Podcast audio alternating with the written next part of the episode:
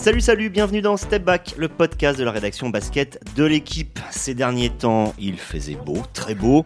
En France, alors on ne va rien changer, nous allons rester sous le soleil, dans la chaleur, partir direction Phoenix, le désert de l'Arizona, pour parler d'un joueur. C'est un vétéran, un des dix joueurs les plus âgés de la NBA, les plus récompensés aussi, à défaut d'être l'un des plus victorieux, ça on, on va le voir. Ce joueur, c'est Chris Paul. Il mérite bien une émission à lui tout seul, tant son nom, tant son personnage nourrit le débat. Il y a ceux qui l'adorent, son intelligence, son jeu old school, sa capacité à toujours rebondir.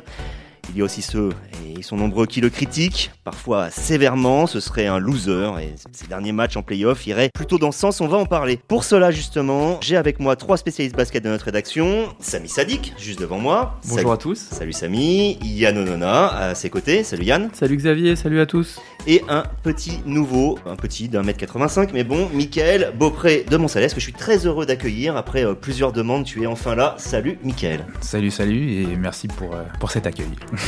Pas de souci, allez, début du game. Alors messieurs, euh, Chris Paul, ça n'est pas Michael Jordan, ça n'est pas LeBron James non plus. Ce que je veux dire par là, c'est que les joueurs que j'ai cités, on a tout de suite des images qui nous reviennent en tête, automatiques, hein, parce que c'est des gens qui sont rentrés vraiment dans la culture générale. Chris Paul, c'est un peu plus une star pour fans de basket. Alors je voudrais savoir, pour vous, ça permettra un peu de, de placer le débat. Je prendrai au hasard, tiens, Yann, toi, qui est devant moi un peu le vétéran euh, de cette équipe. Si je te dis Chris Paul, quelles sont les premières images qui te viennent en tête? Euh, pour moi, Chris Paul, le, le souvenir que j'ai qui m'avait marqué, c'est que quand il était arrivé en NBA, il, disait qu'il idolâtrait Tony Parker. Pas qu'il l'idolâtrait, mais qu'il l'aimait bien. Donc, il avait noué une relation avec lui euh, au début de sa carrière. Donc, il y avait, euh, il y avait de ça. Puis ensuite, évidemment, il faut, regarder sa carrière, sa longévité. Aujourd'hui, donc, il a 37 ans. Et euh, très clairement, pour moi, en tout cas, il est devenu l'un des meilleurs meneurs de toute l'histoire. Sauf que il n'a jamais eu de titre. Il fait partie des grands joueurs, des plus grands joueurs de la NBA dans l'histoire à ne pas avoir eu de bague de champion. Et donc, juste pour dresser son, portrait de jeu, c'est un meneur qui perd peu de ballons, qui fait beaucoup de passes, qui a une technique individuelle incroyable et qui en plus euh, nous fait plaisir à nous aux vétérans, puisque euh, il- shoot souvent à deux points, ce que les joueurs d'aujourd'hui ont tendance à oublier. Et lui, c'est un artiste du shoot à deux points à mi-distance, euh, qui aujourd'hui est souvent euh, voilà, mis de côté. Bah, juste pour, pour ça, on l'adore. Toi, Samy, qui est justement plus jeune, qui n'a pas forcément vu vraiment commencer Chris Paul, puisque Chris Paul est arrivé en NBA en 2005, donc il y a déjà euh, 17 ans. C'est quoi Chris Paul? Bah, je, je, reprends ce qu'avait dit Yann. Pour moi, c'est cette image un peu d'un tir quasiment indéfendable à mi-distance. En fait, quand on regarde, je regarde beaucoup de matchs, je regarde et à chaque fois, en fait, lui, il, réussit à avoir cette arme de choix que personne n'arrive à, contrer. Ce, petit tir mi-distance qu'on voit de moins en moins NBA, qui a tendance à disparaître, qui, qui fait peur aux statisticiens qui demandent aux joueurs de tirer plus à trois points ou alors au cercle. La fameuse règle, il faut mieux tirer à 40% à 3 points qu'à 50% à 2 Exactement. points. On marque autant, mais le petit pourcentage en plus peut faire la différence à 3. Eh bien, eh bien, quand on voit Chris Paul jouer, quand on voit sa réussite, cette règle-là, on a envie de, on, on comprend ses limites. Et l'autre image qui me vient en tête, c'est pour illustrer que c'est un joueur qui a prêt absolument à tout pour gagner. C'est euh, quand il jouait au KC en 2019-2020, ils affrontent Minnesota, le match est très très serré. Il y a quelques points d'écart à une dizaine de secondes de la fin. Minnesota fait un changement, Jordan Bell rentre et il n'a pas son maillot dans son short. Et Chris Paul s'en aperçoit tout de suite et va le dénoncer aux arbitres pour obtenir un lancer franc euh, gratuit, une faute technique. Et c'est un lancer franc qui permettra à Oklahoma City de recoller puis d'arracher la prolongation. C'est très intéressant ce que vous venez de dire parce que vous avez déjà soulevé un certain nombre des thématiques dont on va aborder, le jeu old school et aussi le côté un petit peu tricheur. On va finir quand même par Mi- Michael. Toi, euh, quand on te dit Chris Paul, tu penses à quoi? Alors moi je vais compléter un peu Yann et Samy, mais peut-être d'une manière un peu plus euh, négative. Justement, c'est l'image qui manque justement pour Chris Paul, c'est euh, celle de, de la bague de champion au doigt justement. Il a joué aux Clippers, qui est une franchise qui est assez euh, assimilée loose malheureusement. Et moi je pense aussi euh, quand il jouait à Houston, les playoffs 2018 et sa blessure en finale de conférence. Alors que justement les Rockets menaient 3-2. Il, manque les deux derniers matchs blessés Exactement, aux ischios aujourd'hui. sur blessure. Et justement, euh, c'est peut-être cette année-là justement qu'il pouvait peut-être aller chercher euh, cette fameuse bague. Quoi. Alors, euh, évidemment, on va pas reprocher à un joueur de, de se blesser. Le problème, c'est qu'il alternait les moments de blessure avec les moments où, là, c'était lui qui disparaissait, mais pas blessé. Chris Paul, euh, c'est ce que j'ai dit en introduction, c'est Janus. hein, c'est le, le joueur aux deux visages. On a à la fois donc un des meilleurs joueurs de NBA. On va se poser la question de sa place dans l'histoire. hein, ce sera une des, des questions suivantes. Yann, tu as commencé à aborder le sujet. Mais c'est aussi, effectivement, des, moments vraiment compliqués et c'est encore un petit peu ce qui est en train de se passer cette année. C'est-à-dire que là, on est en demi-finale de conférence. Phoenix, numéro 1 de la saison régulière, affronte euh, Dallas, 2-0, deux gros matchs de Chris Paul. Et là, quatre matchs de suite, trois défaites parmi ces quatre matchs. On est à 3-3, tout va se jouer dans un match 7. Et qu'est-ce que c'est Chris Paul? Ben, c'est des matchs beaucoup moins performants. Le dernier, c'est 5 balles perdues pour 4 passes décisives. C'est une absence même. Il suffit de regarder les highlights pour s'apercevoir qu'on le voit faire un 3 points dans un corner par-ci, tout ça. Mais le résultat, c'est même pas lui. Landry Chamet, d'une certaine manière, a l'air euh, meilleur, plus investi hein, dans, dans, les choses, alors que c'est le meneur remplaçant. Donc, il y a ce côté loser de Chris Paul. Est-ce que c'est mérité qu'on parle d'un loser, euh, Yann? C'est pas, c'est pas mérité. En plus, je te trouve vraiment très, très, très sévère. Et euh, ces deux dernières saisons, euh, en fait, il faut revenir dans le passé. Si on veut parler du côté loser, oui, il y a des matchs critiques où il a, il a perdu des ballons, il a raté des tirs. C'était à lui. Il l'a parfois même assumé. Hein. Bien sûr, il l'a dit. Il, y a des moments, tout ce qui s'est passé, c'est de ma faute. C'est quand ils ont été éliminés 4-2 en 2014, les Clippers. Griffin n'était pas là, je crois, à ce moment-là. Voilà, non, mais donc on peut revenir là-dessus après. Où, là, c'est, là, c'est intéressant. Mais si vous voulez, aujourd'hui, dire que c'est un loser, ça n'a juste aucun sens. On a plutôt l'intention que le sort s'acharne contre lui. donc tu parlais de la blessure. Euh, J'avais assisté à ses playoffs, il était absolument impérial. Et évidemment, au moment où il se blesse euh, aux ischio, on se retrouve avec James Harden. Euh, donc, ils perdent le match 6 in extremis, ils auraient pu le gagner. Et le match 7, James Harden, je me souviens plus de son pourcentage de réussite à 3 points, mais il faudra le vérifier. Enfin, c'est une catastrophe. Et il continue à tirer, à tirer, à tirer. Il avait plus le général sur le terrain, le mec qui décide. Et Chris Paul, c'est un vrai leader, c'est un vrai général sur le parquet. Et quand on pensait qu'il en avait fini avec sa carrière, rappelez-vous, il signe un contrat énorme justement du côté de Houston on pense qu'on va pas réussir à le trader, etc. Il se retrouve à Oklahoma City, qui est une équipe dont on pense qu'elle va tanker ses matchs, et finalement ils finissent, euh, voilà, ils finissent, ils finissent, voilà, cinquième, très haut. Et derrière à Phoenix, une équipe qui était pareil dans les bas-fonds deux ans plus tôt. On pense que non, c'est pas sérieux. En fait, c'est lui qui a, tout changé. Même s'il y a eu l'épisode euh, Ricky Rubio euh, juste avant, ils ont eu un, renouveau, mais ils ont mis Chris Paul et puis se retrouvent en, en finale NBA. Mais il y a quand même cette chose que par exemple, là, sur le match 6, donc celui de la possible qualification qui a eu lieu, donc on enregistre vendredi, qui a eu lieu dans la, nuit de jeudi à vendredi, Monty Williams l'a dit lui-même, l'équipe n'était pas du tout dedans, comme si elle n'avait pas saisi l'enjeu de cette rencontre. L'Arizona Republic dit, on a l'impression qu'ils sont tellement sûrs de gagner le match 7 chez eux qu'ils n'ont pas joué le match 6. Mais quand on a 37 ans, qu'on est un leader, qu'on a tellement vécu, est-ce que c'est pas justement le rôle de Chris Paul de, monter son équipe, de lui faire comprendre la puissance de l'enjeu de ce jour-là? T'as évidemment raison, mais je j'arrive pas à croire au scénario euh, d'une défaite au match 7, donc peut-être je suis euh, avec eux dans le vestiaire. Non, c'est pas ça, mais je, en tout cas, j'ai pas envie, moi personnellement, après avoir vu euh, plusieurs matchs de cette série, après avoir vu Phoenix jouer de la manière dont il joue depuis un an et demi, deux ans, sous la houlette de, Monty Williams, franchement, c'est le plus beau basket, le basket le plus équilibré qu'on voit en NBA depuis des années, peut-être depuis les Spurs en 2014. Quand on voit en face le jeu de Dallas, qui est très intéressant avec des individualités, et avec Luka Doncic qui des fois, franchement, pour moi, est insupportable. Mais à cause de son talent, il est tellement fort qu'on a envie de le voir faire mieux que ce qu'il fait. Il polarise trop le jeu, il mange trop le ballon. voilà, exactement. Il y a un côté James Harden à l'époque Houston.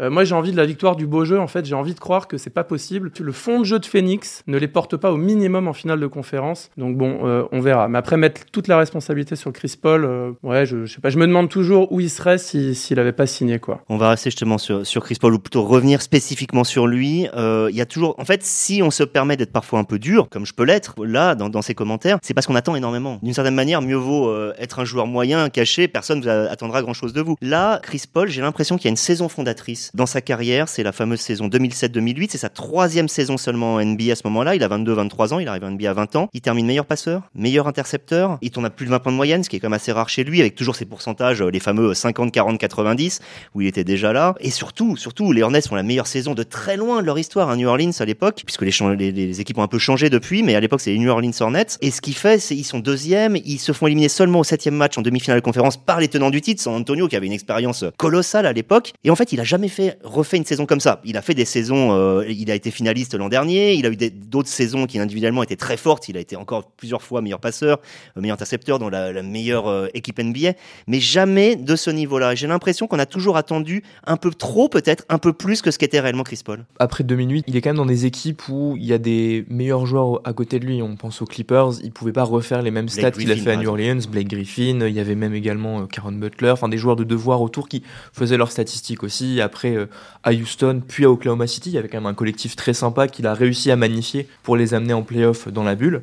Donc je pense pas qu'on attendait trop de Chris Paul, c'est juste que c'est un joueur qui a toujours eu des équipes compétitives, qui a jamais dû endosser le, costume de super-héros, je fais tout tout seul, peut-être comme un Russell Westbrook à OKC euh, après le départ de, Kevin Durant. Et comme tu disais, cette saison 2007-2008, il l'a fini pas en playoff, il l'a fini à Pékin au JO, avec la première de ses deux médailles d'or avec Team USA, deux, médailles d'or qui, euh, qui atténuent un petit peu le côté loser, comme on en parlait tout à l'heure, puisqu'il aura peut-être rien au doigt en termes de bague de champion, mais il a, au coup, il a deux médailles d'or qui lui garantissent déjà une place au Hall of Fame et en plus de sa carrière, euh, de sa carrière qui est monstrueuse. Je pense pas qu'on attendait trop de Chris Paul, ça, ça, ça a toujours été un, bon numéro 1 ou numéro 1 bis à Houston d'une équipe très ambitieuse, candidate au titre. Et cette saison fondatrice 2007-2008, il aurait presque mérité d'être MVP. Il le donne finalement à Kobe Bryant, mais euh, la saison de Chris Paul, il a 28 places de numéro 1.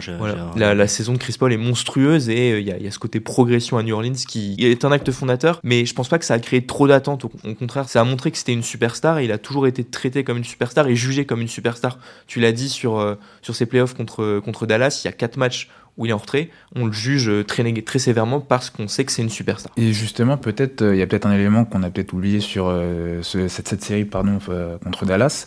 Il y a l'accrochage avec les, fans entre guillemets de Dallas sur le match 4. Et peut-être justement, vu que ça a concerné directement sa famille, peut-être que ça l'a perturbé plus qu'on ne le pense. Peut-être. C'est possible, c'est difficile de, de, répondre. Moi, si vous voulez revenir sur le, le côté lose, euh, en fait, c'est aujourd'hui où j'ai du mal à j'ai du mal à, à, comprendre ce procès. Par contre, si on remonte effectivement aux années 2014-2015, il y a eu des faits marquants en playoff où là, on peut on peut en discuter. C'est-à-dire, bon, alors déjà, on, on peut revenir d'abord sur un truc important. Vous vous souvenez de l'histoire de son trade qui n'a jamais eu lieu.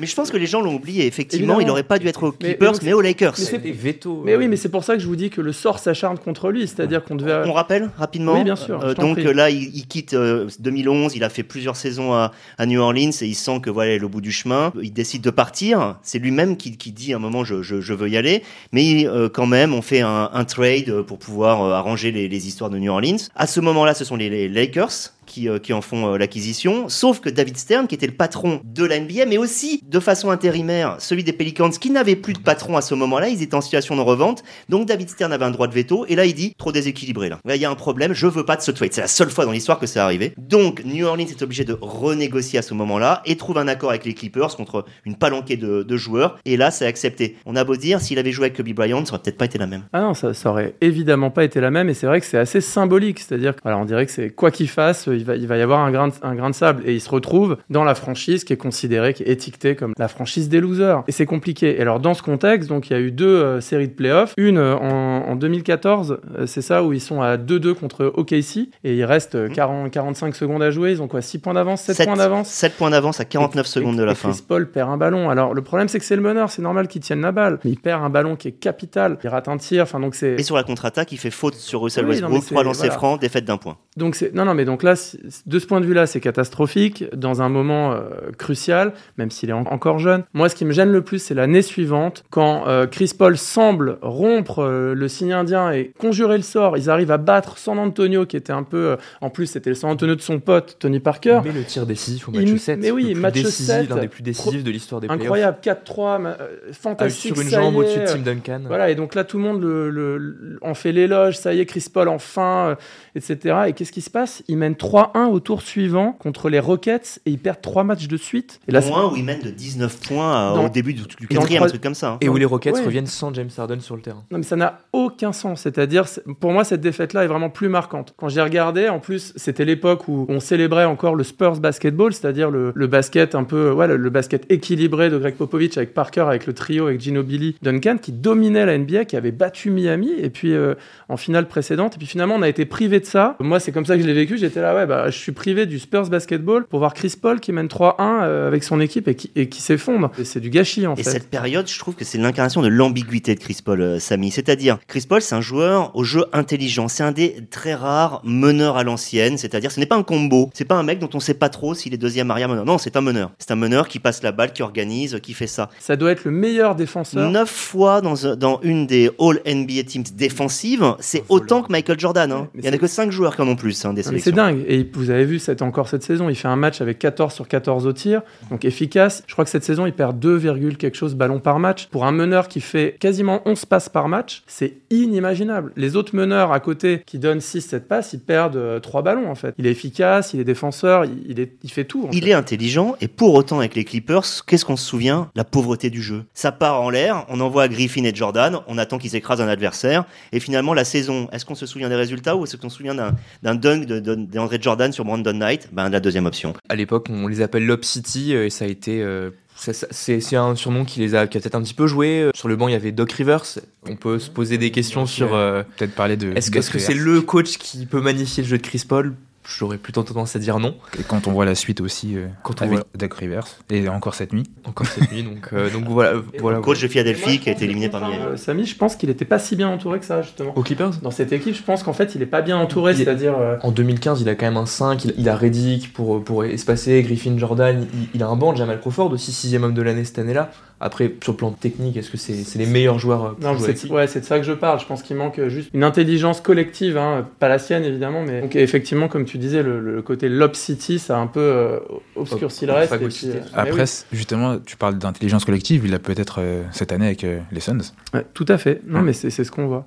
Et après, sur, pour, pour, Chris Paul aussi, on peut pas évidemment le, dédonner tout. on a vu tout ce qu'il a raté des fois en playoff. Il faut aussi voir qu'il y a une évolution dans son jeu. En tout cas, c'est mon avis personnel. Toutes les premières années de sa carrière, quand on regardait, alors c'est important de ne pas regarder que les highlights, mais les matchs dans la durée, moi je trouvais que régulièrement, il tenait trop la balle. Donc il a beau voir tout, être un, voilà, un génie, etc., ce qu'on veut, et être très fort. Il y avait énormément de possessions où il gardait la balle, il attendait la bonne passe, et puis il finissait par faire des possessions qui, je trouve, ralentissaient son équipe, ce qui n'est plus du tout le cas, en tout cas, je l'observe pas aujourd'hui de la même manière. Un des, un des facteurs aussi qu'on n'a pas trop mentionné, mais Chris Paul rend vraiment les joueurs autour de lui meilleurs. Énormément de joueurs doivent euh, des gros contrats, des saisons de All-Star, des échanges dans les franchises ambitieuses. À Chris Paul, on, l'a dit par exemple, là il joue avec d'autres euh, joueurs qui peuvent tenir le ballon. Devin Booker fait une saison fantastique, sa meilleure en carrière à côté de Chris Paul. Shai Gilgeous Alexander à Oklahoma City explose à côté de Chris Paul. Euh, on, on, parlait de DeAndre Jordan, de Blake Griffin. on peut aussi dire qu'ils doivent peut-être une partie de leur, de leur gros salaire, de leur carrière il lui à Chris une pension alimentaire hein, chaque mois d'ailleurs. ce, serait, ce serait un truc à mettre en place pour les meneurs euh, par rapport au big man. Donc, il, Mais faut, a pas vraiment... trop, faut, pas trop lui dire quand même, parce que justement, il y a une des pistes pour le fait que c'est quelqu'un qui est à la fois. Enfin, je lisais un article du Bleacher Report qui dernièrement qui s'appelait tout simplement, euh, il y a deux, il y a deux semaines, Chris Paul euh, ne serait-il pas le, meneur le plus clivant de la NBA aujourd'hui? Et il disait, autant il est admiré par beaucoup, mais il est aussi méprisé par un certain nombre de fans, et notamment pour des traits de personnalité. Là, on, s'écarte un petit peu du jeu. Il y en a qui lui reprochent de pas être assez humble, en gros de se prendre au sérieux. Faut dire les choses comme elles sont. Et, et j'ai retrouvé un article du New York Times aussi avec cette phrase de Mitchell Roberts, qui fut la, la directrice euh, exécutive du syndicat des joueurs, dont il a été président pendant 8 ans. Ce qui montre quand même sa position en NBA. On sait aussi qu'il est proche de joueurs influents comme LeBron James, le fameux épisode Banana Boat, où il était euh, en vacances avec Dwayne Wade, il me semble, Carmelo Anthony. Et Michel Roberts disait J'espère que ses enfants le trouvent marrant parce que c'est quand même quelqu'un de très sérieux. Et il y a un peu de ça, c'est qu'en fait, on a l'impression que c'est quelqu'un qui n'est peut-être pas le boss absolu de la NBA au niveau sportif, mais qui se prend un peu pour le boss et ça peut jouer contre lui. Ça, vient de son enfance. Bon, merci à Tim McMahon, euh, le émérite journaliste d'ESPN, qui a fait cet article il y a 5-6 ans euh, sur Chris Paul et qui nous raconte que donc quand il était, il était gamin, il a son grand frère CJ, leur papa avait donc euh, confectionné un terrain avec du scotch rouge pour euh, délimiter les lignes. il y avait deux paniers Fisher Price euh, de part et d'autre, avec le panier de Chris Paul un peu plus bas parce que c'était son grand frère. Et euh, un jour, pour s'amuser, son grand frère a dunké sur Chris Paul quand il avait 7 ans. Et il s'est pris une, une, tarte dans la figure parce que Chris Paul était énervé de s'être pris un dunk sur la tête. Voilà, donc c'est oui, Chris Paul est sérieux. C'est un vrai compétiteur. C'est vrai. compétiteur et, et euh, effectivement il se plaint. Sa relation aux arbitres a l'air très compliquée, euh, notamment il est très critiqué pour flopping. Avec, avec, avec, ses coéquipiers aussi, hein, puisqu'il y a beaucoup de coéquipiers euh, qui laissent filtrer dans la presse dès que ça va pas, que Chris Paul est insupportable, qu'il est très dur, etc. Donc après, on, vous savez comment c'est, c'est comme avec Jordan et tous ceux qui est Kobe Bryant, euh, voilà, ils laissent pas leurs coéquipiers tranquilles. Donc soit on le voit du côté c'est c'est un tyran, soit on le voit du côté il veut juste tirer les autres vers le haut parce qu'il a une grosse exigence. Et Chris Paul disait une phrase très intéressante. Il, a, il dit souvent qu'il déteste beaucoup plus perdre qu'il n'aime gagner. En fait, euh, c'est juste insupportable euh, pour lui. Après, ça veut peut-être tout dire justement de la place qu'il occupe dans un vestiaire. Parce que si Chris Paul n'occupe pas ce rôle, qui va le faire justement dans, dans un vestiaire? Mhm. Blake Griffin, par exemple, euh, aux Clippers, s'entendait pas vraiment avec Chris Paul. Donc après, évidemment, il liste dans les interviews, mais ça, ça collait pas parce que Blake Griffin, il était à la cool, quoi. Voilà, il aime pas le conflit, etc. Et donc, quand Chris Paul lui rentrait dedans, il, enfin, il a fallu un temps d'adaptation. Et DeAndre Jordan, l'autre avion qui mettait des dunks tous les soirs, lui, il a carrément demandé un trade à Dallas, rappelez-vous, et finalement, il est revenu. C'était culte. Je, je m'en vais, j'en ai marre avec euh, les sources proches du, truc disent que c'était parce qu'il en avait marre de Chris Paul et de sa sévérité et de son comportement. Et puis finalement, il va à Dallas, puis il change d'avis, il revient. Enfin, c'est euh, Donc effectivement, il est clivant. L'ambiguïté euh, de Chris Paul, là on parle des arbitres, il est, il est sur les arbitres, il a tendance à jouer avec eux, il est, parfois même un peu vicieux, il, joue du fait de ce qu'il voit et de ce qu'il voit pas dans ses gestes. Et pour autant, dernièrement, match où il se prend six fautes en 25 minutes, il a une façon quasiment de ne pas réagir aux choses. Donc on se demande si parfois il est totalement dans le match au bon moment. Chris Paul, face aux arbitres, c'est vrai qu'il a, il a, il a tendance à un peu une relation euh, amour-haine, puisqu'il y a, y, a des, y a des arbitres, entre guillemets, il arrive à rentrer dans la tête de certains arbitres en obtenant des, en obtenant des coups de sifflet alors qu'il floppe un petit peu, en, mettant un petit peu une pression comme peuvent le faire certains grands joueurs dans d'autres sports, en, étant sur le dos de l'arbitre, euh, ah, tu surveiller ce gars-là, ça fait quand même 2-3 contacts, donc en, aiguillant un petit peu l'arbitre, mais de l'autre côté, il y a des arbitres avec qui ça marche pas du tout, on pense à Scott Foster, mhm. je crois que c'est un arbitre, euh, donc en playoff, quand il est arbitré par Scott Foster, je crois qu'il en est à 14 défaites de suite ou 15. Donc autant dire qu'à Phoenix ont pris très très fort pour que Scott Foster ne soit pas au sifflet sur le match 7. Il y, a ce côté effectivement un peu amour-haine. Les arbitres savent que c'est un joueur pénible, qui va venir réclamer des fautes, qui va venir réclamer, euh, on l'a dit avec Jordan Bell, euh, c'est le premier qui, c'est le premier joueur qui a dit attendez sanctionnez-le, il n'a pas son maillot dans son short. Mais de l'autre côté effectivement les, arbitres peuvent l'avoir dans le collimateur et ça marche peut-être un peu moins bien. Euh, Jason Kidd le disait sur la série contre Dallas, bah, ils ont appris en direct avec Chris Paul comment un peu obtenir des coups de sifflet très généreux de la part des arbitres et ils ont mis ça en pratique, comme tu disais, dès, le, dès les matchs suivants. Donc là, on a fait un petit peu le tour. J'espère qu'on n'a pas trop insisté sur euh, les points négatifs de Chris Paul, mais c'était très saillant forcément de sa personnalité. On a aussi insisté sur le côté un peu exceptionnel du joueur, mais justement ce côté exceptionnel, où est-ce qu'on peut le situer dans l'histoire? Si, je vous demande si on le met dans le top du top, j'imagine que vous me répondrez oui, mais après, si on commence à faire une réduction top 5, top 10, parce que des noms, je peux vous en citer, est-ce que vous le mettez avec des Magic, des Isaiah Thomas, dont on oublie souvent, enfin, du moins, les plus jeunes oublient souvent qu'il est considéré comme l'un des trois meilleurs meneurs de l'histoire. Mais des Oscar Robertson, des John Stockton, des Steve Nash, ou même Jason Kidd, hein, euh, qui entraîne les Mavs qu'il affronte aujourd'hui. Euh, Stephen Curry, effectivement. Est-ce que vous le considérez comme faisant partie de la, on va dire, du top tier, de, vraiment de la, première catégorie des meneurs historiques? Dans cette catégorie, on met combien de joueurs? C'est ça euh, la question. Cinq. Est-ce que tu le mets dans les 5 Non, peut-être pas. Et encore que, hmm. on n'a pas la fin de sa carrière. Attendons de voir s'il a un titre. Mais ce qui est intéressant, c'est que parmi les noms que tu as cités, tu as, cité Stockton et Nash, et ils ont un point commun avec euh, Chris Paul. Ils n'ont pas gagné de titre. Exactement sans hésitation, c'est top 5, titre ou pas titre, et si jamais il gagne un titre. Mais alors c'est vraiment et devant Kevin Johnson par exemple, tu te souviens qu'il fut un grand meneur qui était dans, dans le meilleur 5 NBA 2-3 années de suite, tu vois, mais, là, pour moi, il faut mettre en perspective euh, ce qu'il est en train de faire à 37 ans, en défense, en attaque. Troisième meilleur passeur de l'histoire. Voilà, non mais c'est ça, il, est, il, peut encore, euh, dans sa carrière, s'il continue, il peut dépasser le numéro 2 qui est de Jason Kidd. évidemment, John, John Stockton est intouchable, il a 3 ou 4 000 passes d'avance. Encore, mais bon voilà, attention, troisième meilleur passeur de l'histoire, il perd pas de ballon, il a transformé deux équipes ces cinq dernières années, au-delà de ses 30 ans. Individuellement, déjà pour moi, il y a aucun doute, c'est-à-dire techniquement, l'équilibre entre le shoot, la défense, les passes, etc. Et le fait qu'il ait renversé comme ça, qu'il ait transformé des équipes avec sa venue, pour moi, ça, voilà, il faut, il faut un titre pour valider tout ça. Et là, mais s'il a un titre, pour moi, c'est quasiment top 3, quoi. En tout cas, on peut discuter, quoi. Mais top 5, j'ai pas de doute pour moi. Je, suis d'accord avec Yann sur le fait que s'il a un titre, effectivement, moi, il va sur mon podium personnel. Après, là, effectivement, il a la bataille avec, comme tu l'as dit, deux meneurs qui n'ont pas de bague. Et on peut sérieusement se demander qui fait la meilleure carrière entre John Stockton, Steve Nash, Chris Paul. Mhm. Il n'a pas de complexe à avoir. Il a été en finale euh, NBA. Là, il a été au moins une fois. Peut-être qu'il retournera cette année. Il est peut-être en dessous. Euh, on parle beaucoup de, de bagues, de titres de champion aux États-Unis. Donc, le fait que Magic Johnson en ait 5, que Stephen Curry en ait 3, avec on va dire qu'il y a une trilogie Magic, Oscar Robertson et, euh, Isaiah Thomas, Isaiah Thomas voilà, c'est des joueurs vraiment. C'est que je regarde un pas mal de classements. Le consensus, c'est de mettre Chris Paul entre 5 et 7 à peu près, entre 4, 4 chez certains, 8, 8 chez d'autres, mais rarement en dessous quand même. Et effectivement, tu as dit, sa carrière n'est pas terminée. Il lui faudrait un MVP, ça me paraît impossible aujourd'hui. Euh, c'est pas, c'est pas son jeu et c'est pas comme ça que Phoenix, euh, enfin, c'est pas d'un Chris Paul MVP dont a besoin Phoenix, mais en cas de titre, effectivement, ça complétera une carrière qui est déjà monstrueuse en termes de statistiques statistiques, top 10 en termes d'interception, top 3 en termes de passes, top 50 en termes de points, c'est pas juste un passeur. 12 All-Star Games, je crois, 9, 9 équipes défensives. Donc 12, All-Star Games, il n'y a qu'un seul joueur qui en a plus en activité, c'est LeBron. Il y a une carrière qui est monstrueuse. Après, effectivement, il n'y a pas de titre. Ça, c'est quelque chose qui fait beaucoup, beaucoup de mal aux joueurs qui malheureusement finissent leur carrière comme ça, comme Charles Barkley. Qui... Voilà, mais espérons justement qu'ils fassent pas comme l'ont fait certains joueurs qui ont poussé un peu trop loin en allant dans des mauvaises situations, comme Karl Malone, ou poussé peut-être un petit peu tard, comme Charles Barkley. Et justement, c'est la dernière question que j'ai à vous poser. Euh, Chris Paul, à 37 ans, vu comment il joue, il peut encore tenir bien 4 ans, 3 ans, 4 ans, en espérant qu'il n'ait aucun problème physique. Vous le voyez faire quoi après? Est-ce que c'est vraiment la tête de coach absolu ou c'est même plus que ça? Un mec qui a été comme ça, euh, président du syndicat des joueurs pendant tant d'années, peut-être des fonctions euh, de direction, pourquoi pas de la politique? C'est quelqu'un qui a investi. Qu'est-ce qu'on peut imaginer pour lui? Bonne question. les, choix, les choix sont multiples. Forcément coach? À la Jason Kidd directement après, sans même passer par un, boulot d'assistant? Il aura sans doute des offres. Si Steve Nash a été tout de suite débauché assez vite, Jason Kidd également, il y a les, meneurs, les meneurs, cerveau comme, ils ont une cote ont une sur le marché.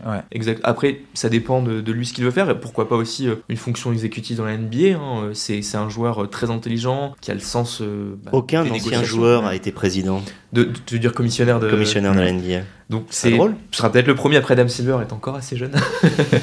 je crois que c'est pas c'est pas un, un, CDD de quelques mois pour Adam Silver. Donc à mon avis, Chris Paul, euh, je, le vois bien soit être coach, soit être euh, pourquoi pas dans, dans, un rôle d'ambassadeur ou, un rôle un peu politique euh, pour développer la NBA. Je vais finir en vous posant tous la, même question. Alors quand vous écouterez vous auditeurs ce, ce, ce, podcast, comme il est disponible pendant quelques temps hein, sur le site, peut-être que la série sera déjà finie, peut-être que les playoffs auront avancé, mais les Suns, vous les voyez aller jusqu'à où en l'état actuel des forces de ce qu'on a vu jusqu'à maintenant en playoff? Par rapport au début des playoffs, je trouve qu'ils ont, entre guillemets, un peu perdu de leur superbe. C'est-à-dire que je pensais pas qu'ils, entre guillemets, galéraient autant. Je pensais pas qu'ils lâcheraient deux matchs au premier tour. Je pensais pas qu'ils seraient menés au septième match en demi-finale. Du coup, je me demande s'il va pas avoir le facteur euh, fatigue qui va commencer à rentrer en compte. Je pense quand même qu'ils vont aller en finale de conf. Après, face a priori aux Warriors, demande à voir. Je serais pas surpris qu'ils soient euh, battus en finale de conf. Un duel Curry-Paul, ça te plairait, non? Ça me plairait énormément de voir cette finale de conf, même si euh, il faut rester prudent, parce que même du côté des Warriors, c'est pas aussi simple que ça en a l'air. Euh, néanmoins, je pense que sur le papier,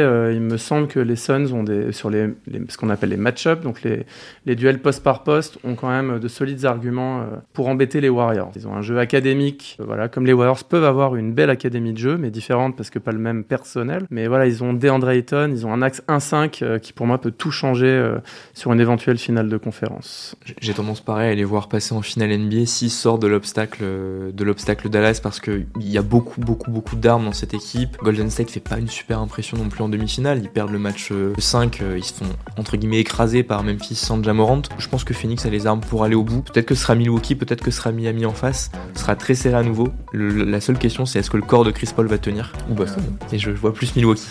tu, as bien raison. Tu as bien raison. Et eh bah ben, tout ça on en reparlera. Merci beaucoup messieurs pour euh, ce débat très intéressant euh, sur la personnalité euh, clivante, le mot a été prononcé de, de Chris Paul qui, quoi qu'on en pense, est un immense joueur. Merci et bonne semaine à tous. Ciao.